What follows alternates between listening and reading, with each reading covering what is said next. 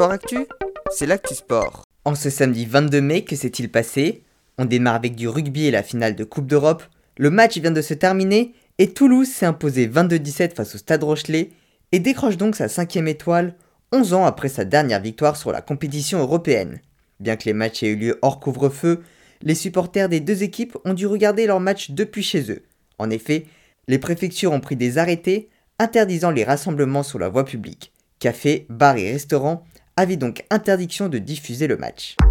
Toujours du rugby avec la finale du Challenge européen, les Montpellierins se sont offert le Leinster 18 à 17 et remportent donc leur deuxième Challenge européen de leur histoire.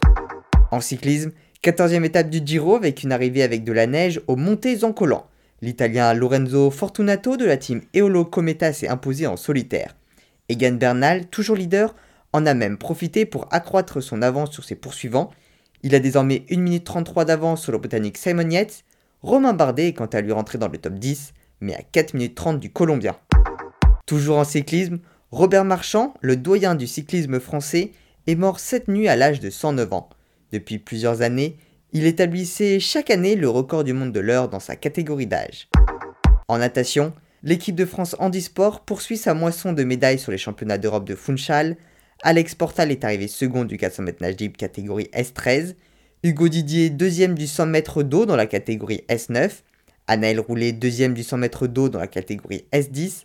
Laurent Chardard, deuxième du 100 mètres nage libre dans la catégorie S6. Et Emeline Pierre, troisième du 100 mètres d'eau catégorie S10. En tennis, finale du tournoi de Genève, le Norvégien Casper Ruud a remporté le tournoi en battant le Canadien Denis Chapovalov.